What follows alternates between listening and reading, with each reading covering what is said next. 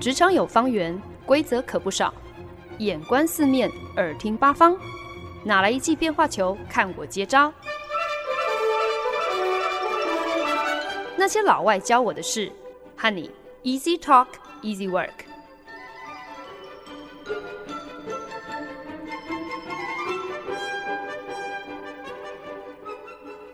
您现在收听的是《那些老外教我的事》，我是焕恩。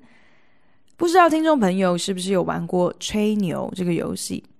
这个扑克牌游戏的规则呢，其实很简单哦。基本上呢，就是谁可以最先一张牌也不剩，那谁就是赢家。每一轮呢，每个玩家反正就是按照顺序轮流出牌嘛。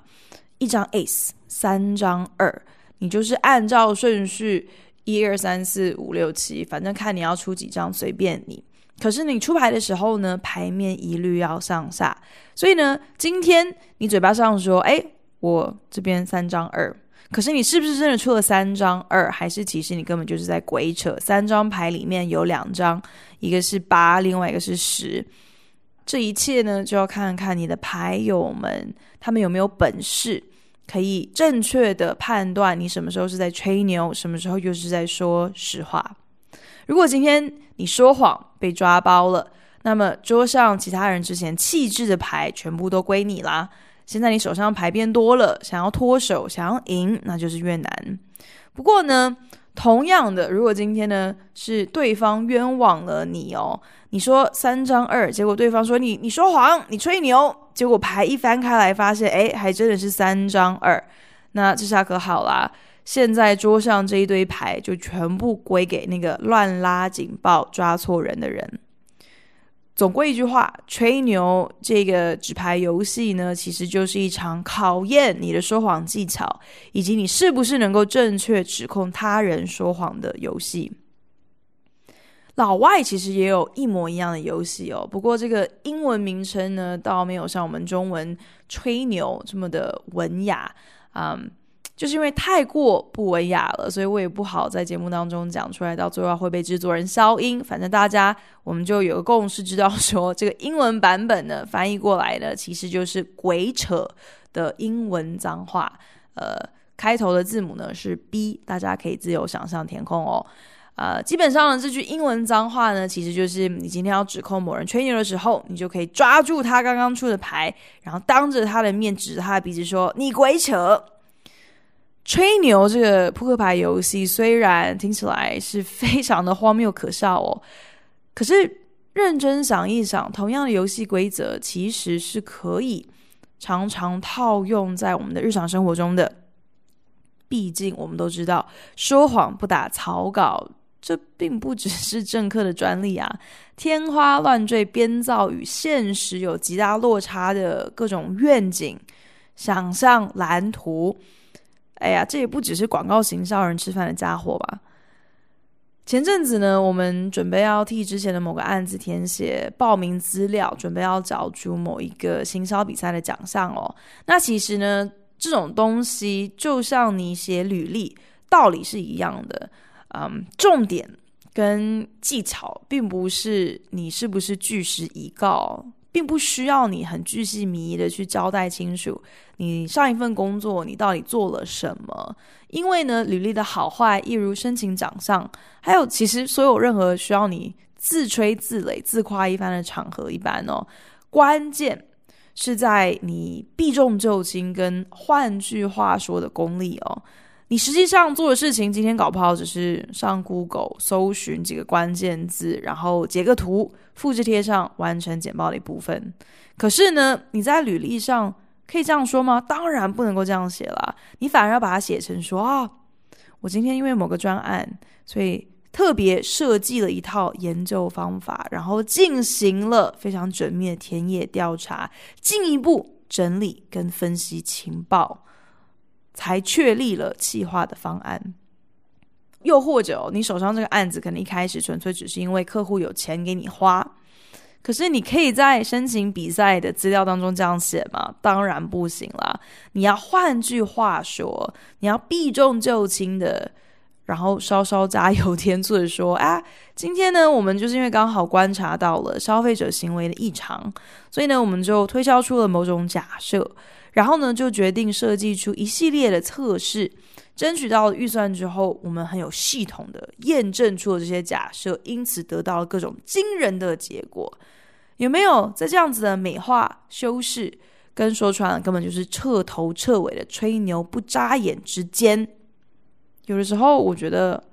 好像真的还蛮需要有人适时的可以跳出来，然后指着我们的鼻子大叫：“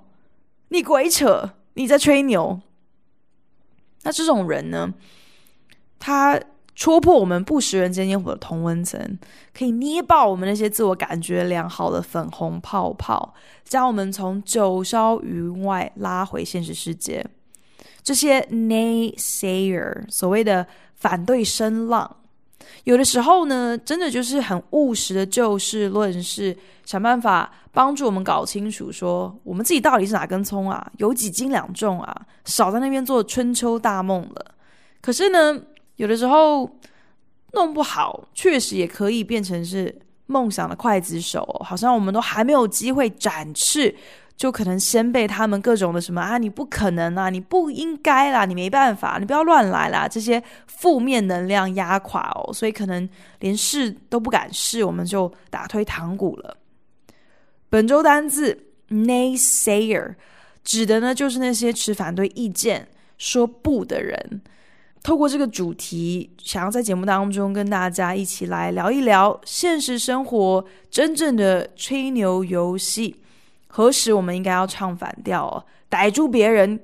指控别人说你鬼扯，是有利民生福祉。可是又是什么时候，我们应该要力排众议，不顾那些唱衰你的人，坚持自己的原则，坚持到底呢？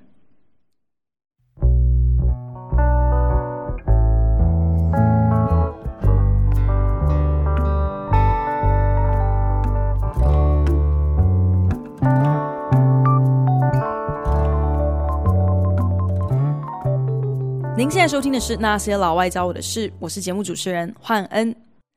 前不久啊，有一支美国纪录片在呃美国知名的串流平台上映之后呢，就引发了非常高度的讨论。这支叫做《Fire Festival》的纪录片，描述的就是那个未能完成的世纪最奢华音乐派对。二零一六年，美国纽约一个青年创业家 Billy McFarland 跟几个朋友突发奇想哦，想要打造一个可以让一般消费者直接略过经纪中介，然后跟艺人敲通告的 APP 平台。也就是说呢，如果你今天有尾牙或者有生日趴，你想要请某一个 DJ 或是某一个知名的歌星出席来演出，只要这个艺人有在这个网站平台上开价。你就可以直接跟对方下单订购他的服务，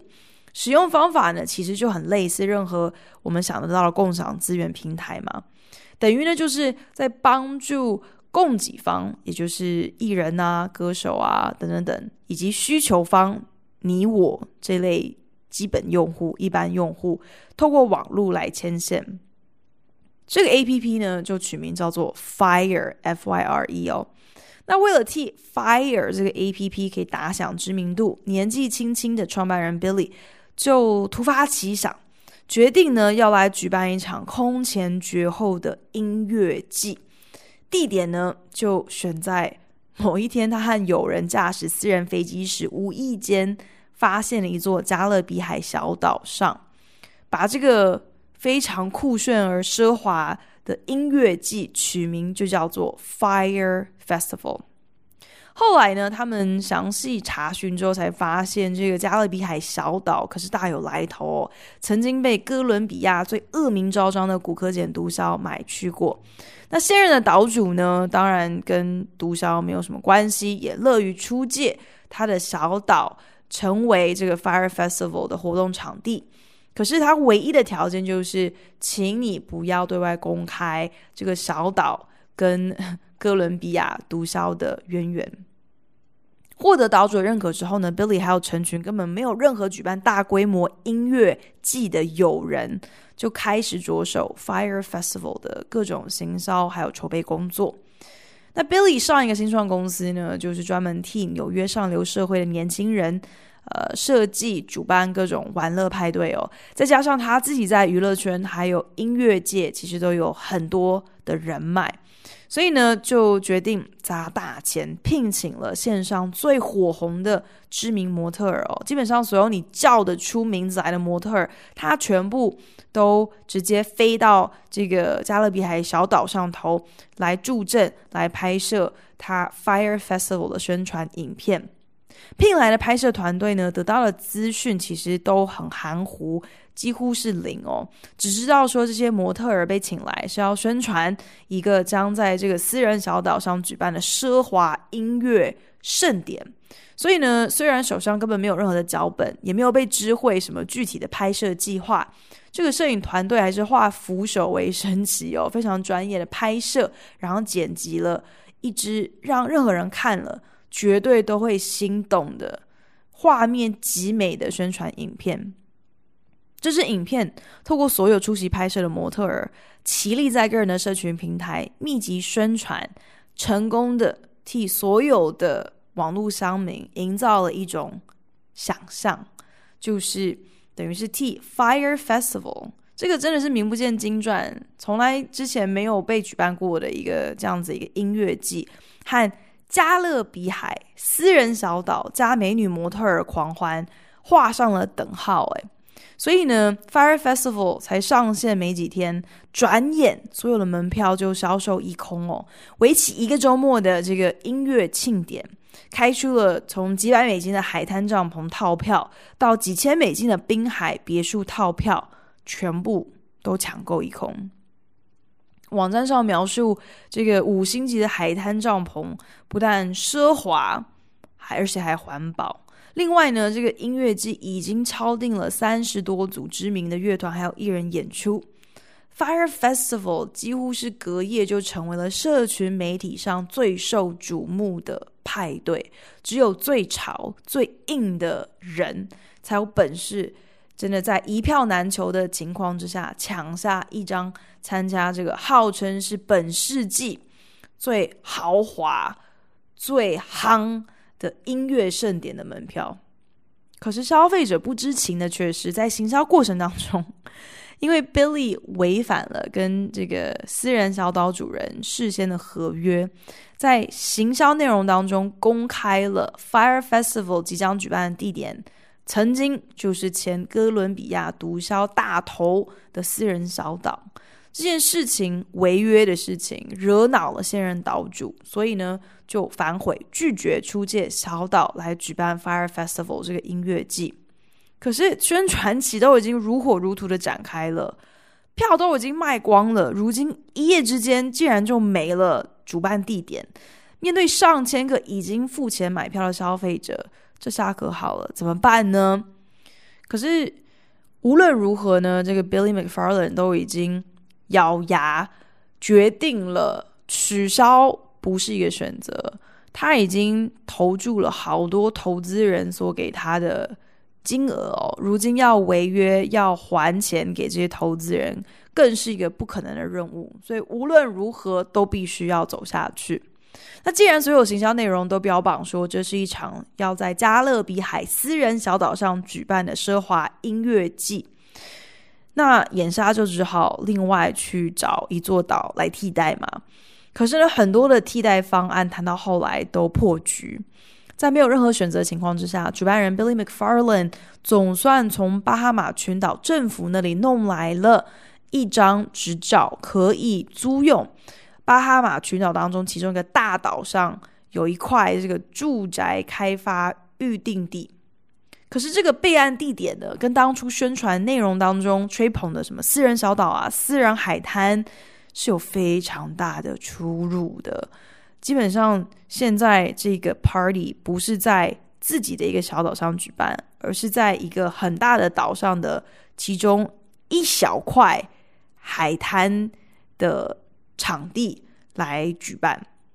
为了隐瞒这么一个天大的落差，主办单位刻意在活动示意地图上动了手脚哦，就是为了要去制造一个私人小岛的错觉，让消费者上网查询资料的时候看了也不疑有他，其实根本就只是截图，呃，没有把岛上其他的这个轮廓画出来而已。可是这个活动地点，它根本就是一个。开发区的预留地，说穿了，不过就是沿着海滩的一块工程空地哦，上面根本没有任何的基础建设，而且呢，面积根本也不够大，无法容纳所有已经买票的这些上千个消费者，更不用提今天你要处理这么多人在一个周末之中可能会制造的所有的垃圾，还有排泄物，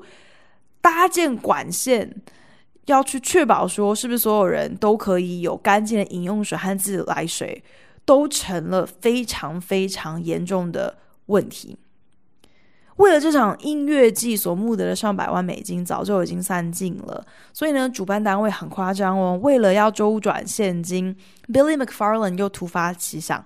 把募款的主意打到了消费者身上哦。行前通知所有购票的消费者，活动周末。呃，将提供每个人一个智慧手环作为他们的电子钱包哦，所以呢，现在就建议大家要预先汇款进他们的电子钱包当中，好支付活动周末期间的所有开销。很多消费者不疑有他哦，立马转了上万美金进这个所谓的其实根本不存在的电子钱包，背后目的呢，完全就只是为了 Billy McFarlane 为了要继续。呃，支持这个真的是金玉其外，败絮其内的活动哦，去诈骗了一些现金来来应付哦。可是其实所有的工作人员都心知肚明哦，知道说这个活动场所地点很偏僻，网络讯号根本就不稳定，所以呢，不管是软体还是硬体，根本都没有办法支援所谓的智慧手环跟电子钱包。这两个东西根本就是两张空头支票。那个时候呢，很多工作人员就纷纷拉警报嘛，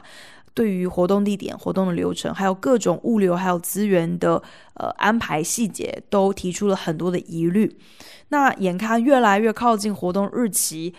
其实呢，就越发证明说，公司在宣传期间所描绘的这种各样的奢华享受。根本都是在鬼扯，都只是在吹牛而已。就连工作人员在筹备期间住哪里都是问题了，还谈什么五星级的海边帐篷跟滨海别墅啊？之前宣传说会出席表演的乐团，其实私底下也都已经纷纷取消了。所以这根本就是眼下就是要开天窗啊！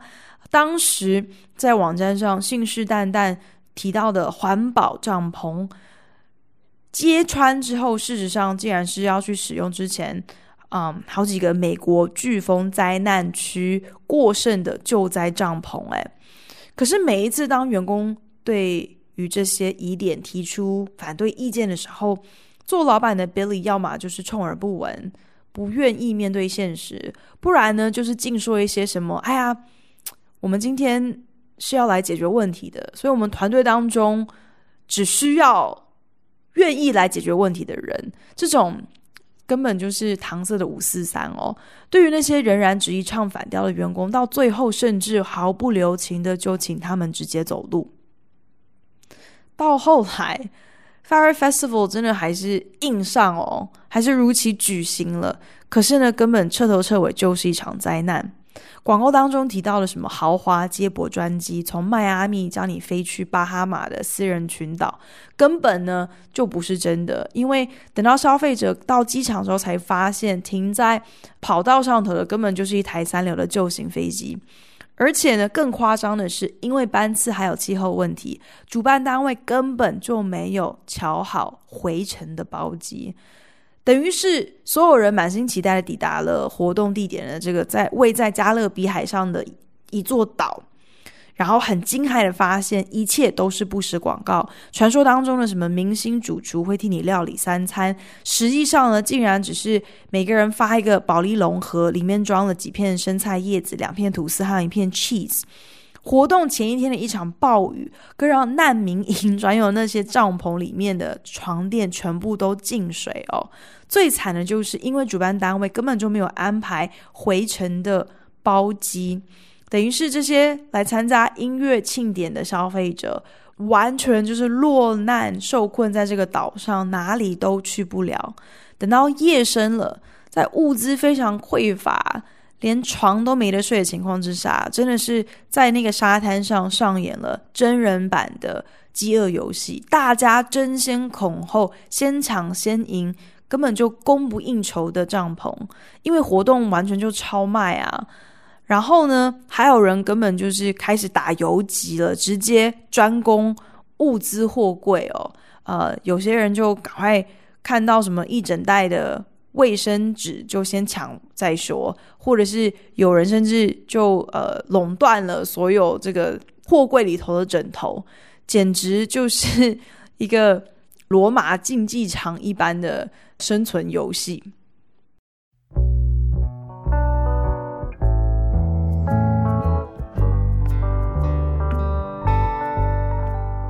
本节目由好家庭联播网、台北 Bravo FM 九一点三、台中古典音乐台 FM 九七点七制作播出。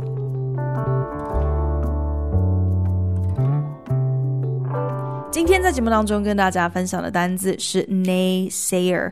讨论着那些反对声浪在我们日常生活中的吹牛游戏所扮演的各种角色。从美国 Fire Island 这起乌龙音乐季的故事，我们看到，当唱反调的人是为了要弭平现实与理想之间的差距，企图让我们可以立基于事实。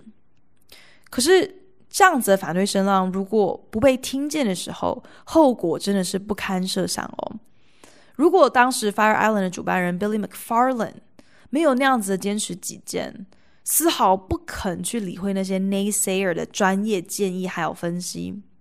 如果在他的工作人员戳破了他的鬼扯的时候，Billy McFarlane 可以摸摸鼻子认栽，就此收手，不至于让这一切真的是越演越烈到一个一发不可收拾的状态。可能结果还不至于如此，他也可能不会搞得诈欺官司缠身、身败名裂哦。不过呢，当然呢，这一切可能也跟 Billy McFarland 这个人本身有一些问题有关哦。他可能就是真的有一些惯性说谎的情节跟问题。因为呢，在他假释出狱的期间，他竟然另立了一间新的公司，重操他诈欺的旧业哦。透过 email 锁定之前曾经报名参加 Fire Festival 这些人，然后呢，继续推销各种根本就不存在的活动，骗取报名费用。在人生这场吹牛游戏当中，有的时候确实是需要一些反对的声浪，一些 naysayer 来扮演纠察队，替我们可能因为说谎，滚雪球越滚越大而失速的人生踩紧急刹车。可是 naysayer 有的时候呢，真的提供的不过是食古不化的阻力。如果我们不能够适时的辨别反对声浪的这两种角色，我们搞不好可能会落得像 Fire Festival 众多员工助纣为虐，可是也可能会成为在历史洪流当中选错边站的化石恐龙。那些一不小心就成为了历史进程的绊脚石的 naysayer，缔造了我们下一个故事的女主角。美国最高法院呢，总共委派九名最高大法官。那这些大法官呢，都是由总统提名，由国会审查、投票通过，才终身任命制。除非呢，大法官自己宣布退休，或者是不幸他们呃生病去世了，否则呢，这个大法官的位置，那一坐就是坐一辈子。美国政府大家都知道，这个体制是采三权分立嘛，有所谓的行政、司法跟立法。那司法单位其实理当是要保持政治中立的，可是呢，最高法院的大法官毕竟呢都是总统钦点任命，所以呢，呃，也很难不会出现就是法官跟总统他们的理念还有价值观有一些重叠或是类似的地方。也因此呢，川普就职两年多来任命的两任大法官，从他们过往的判决记录呢，基本上我们呃大部分的人的解读都是他们都是相对保守的法官，也让这个九位法官组成的最高法院，呃，近年来有比较右倾的的趋势。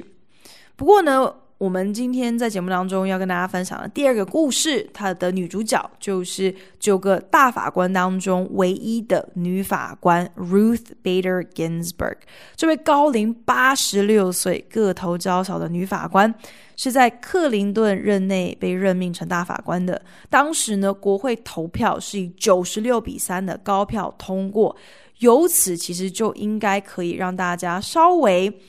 一窥 Ruth Bader Ginsburg 是怎么样子的一个法官？他任职大法官至今已经二十六年，期间呢两度战胜癌症，在生病的过程当中，却仍然从来没有缺席过任何一个出庭日哦。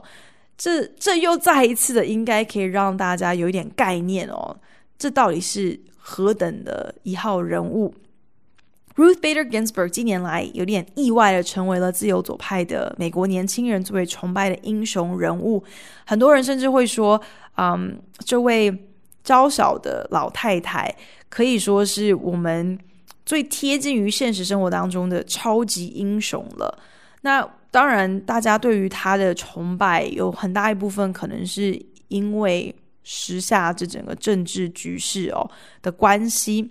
可是呢，不得不说，其实早在他成为大法官之前呢，Ruth Bader Ginsburg 在争取性别平权上的鞠躬尽瘁，啊、基本上就已经可以直接将他推举为美国两性平等进程的最大功臣之一哦。可是呢，Ruth Bader Ginsburg，或者呢，用时下美国年轻人给他的昵称哦，RBG。对 RBG 来说呢，他一生中的羞辱还有成就，真的全都拜赐于众多的 naysayer。RBG 虽然法学院第一名毕业，可是呢，女律师在那个时候根本就是稀有动物哦。加上她不仅仅是女性，她还是犹太裔，而且还已婚，家里还有一个四岁的小女孩。等于真的就是集三丑于一身哦，根本就不可能有任何的律师事务所会考虑聘用他。无奈之余呢，RBG 选择投入教职，在纽泽西当时的一所大学的法律学院开了一堂专门研究各种性别歧视的法条这样的一个课程哦。那个时候其实女权运动逐渐抬头，RBG 虽然因为个性。跟呃立场的缘故，没有太大的兴趣参与这些街头的示威游行运动。可是呢，他仍然非常的想要透过他法律上的专业尽一份心力哦。于是呢，就成为了呃美国公民自由联盟的辩护律师之一，专门挑性别歧视相关的诉讼案件。而必须企图一步一脚印的在。辩护这些诉讼案件当中，可以去证明性别歧视是真实存在在美国法条当中，并且这些法条的定定根本就是违反了美国宪法。一开始呢，RBG 所受理的案件，包括像是替女非官争取等同于男性同事的福利津贴啦，还有替丧偶的官夫争取。政府通常都会自动提供给寡妇的呃育儿抚恤金哦。后者这一类型的案件一度让很多人对 RBG 有很多的质疑哦，觉得说，如果你今天真的是主张女权的话，你受理的案件不是应该以女性被告优先，以他们为主吗？你为什么还要去管男性被告的案子呢？可是呢，RBG 却有宏观的视野，还有远见哦。他很清楚知道说，今天性别平等攸关的是男生和女生的福利。如果他可以证明说，现有的那些以性别作为基础的不平等法条，不单单是歧视女性，更不利于男性的权益的话，那不是更能够让那些在那个时候打死都不愿意承认性别不平等真实存在，那些法官们帮助他们可以更快的认清事实，然后可以进一步的同意修法。其中的 RBG 代表辩护的一个案子，就是他的客户。是一位独自照护年迈母亲的中年未婚男子哦，在报税过程当中申报了照护人雇用看护的退税福利，可是呢却被课税单位告说这个人根本就是诈取退税，只是为了要逃税。那整个案子的症结点就是在于呢，这个退税福利的法条把照护人定义为女性，基本上呢就是反映出那个时代。男主外女主内，男人不可能会需要独自照顾老人或是小孩这么一个先入为主的观念。因此呢，一般来说都只有女性符合所谓照护人的定义，所以可以享受这个退税的福利。而必须将这个棘手的案子呢，看作是一个天大的机会，一个可以揭发在那个时代有超过一百七十条以性别为基础而设立的不平等法条。揭露说这一切根本就是嗯司法界的鬼扯。那一辈子都在反对声浪当中逆流而上的 Ruth Bader Ginsburg，因为那些唱衰他的 naysayer，反而让他更奋力的要更加无懈可击，要更成为司法界的佼佼者，要比所有那些认为他不可能成功的人。更加的杰出努力，也因此呢，让他在突破重重难关之后，让他至终的成功显得是格外的振奋人心。虽然我们当然都不希望有重重的阻力，可是呃，不能否认的是，这些阻力也让他呃的苦尽甘来，是感觉好像更加的令人叹为观止哦。不过呢，如今的最高法院政治倾向还有价值观真的是越趋保守右倾哦，也让 RBG 不得不更加频繁的开始扮演起了那个 naysayer 的角色，那个反对的声音，那个说不的角色哦。很多最高法院事件的判决，虽然他总是居于少数，不得不去服从多数的意见。可是呢，大家都已经知道这个八十多岁的老太太可不是好惹的哦。所以这些判决发布之后呢，RBG 绝对也不会就这样坐视不管哦，把自己的不同意吞进肚子里头。他事后呢，往往都会跟进发布他的 dissent，他的不同意书哦，等于是大方公开他为什么选择高喊这个主流判决是鬼扯，以及他背后种种的考量还有顾虑。所以呢，很多啊、美国特别是左倾的这些自由主义的年轻人都殷殷期盼着 RBG 所写的不同意书哦，觉得读他的不同意书真的是大快人心，真的是表示真理跟正义仍然存在的哦。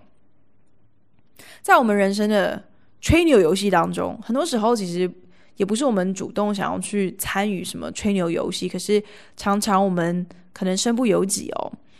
在这种情况之下，如果我们有机会去扮演那个抓包别人说谎的 naysayer，在这边的期许，当我们要公开的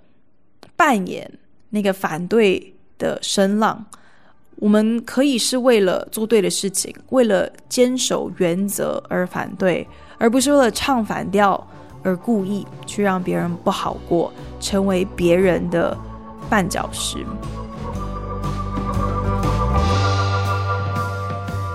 感谢您的收听。如果您对那些老外教我的事有任何的想法建议，我都非常欢迎你帮我到 Apple Podcast 打新评分，并且留言。也邀请你可以来订阅这个节目，不管你是用 Castbox、Spotify 或者是任何其他的 APP 平台，都可以找到我的节目哦。